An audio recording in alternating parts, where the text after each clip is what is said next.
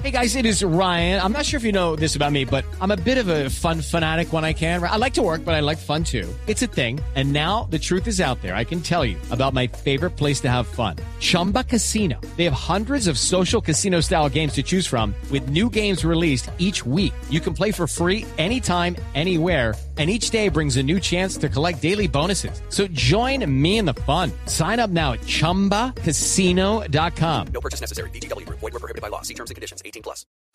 La Clínica de las Américas en Medellín reportó que en un 99,5% fue un éxito el trasplante que buscaba salvarle la vida a Camila Aguavara. Nos amplía la información Natalia Gardezábal.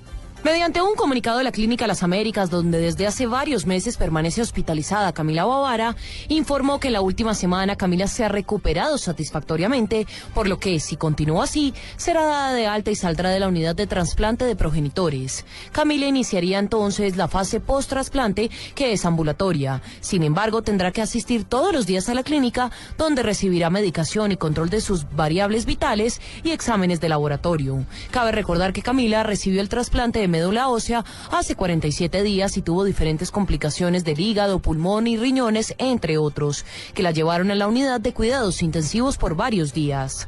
Natalia Gardea al Blue Radio.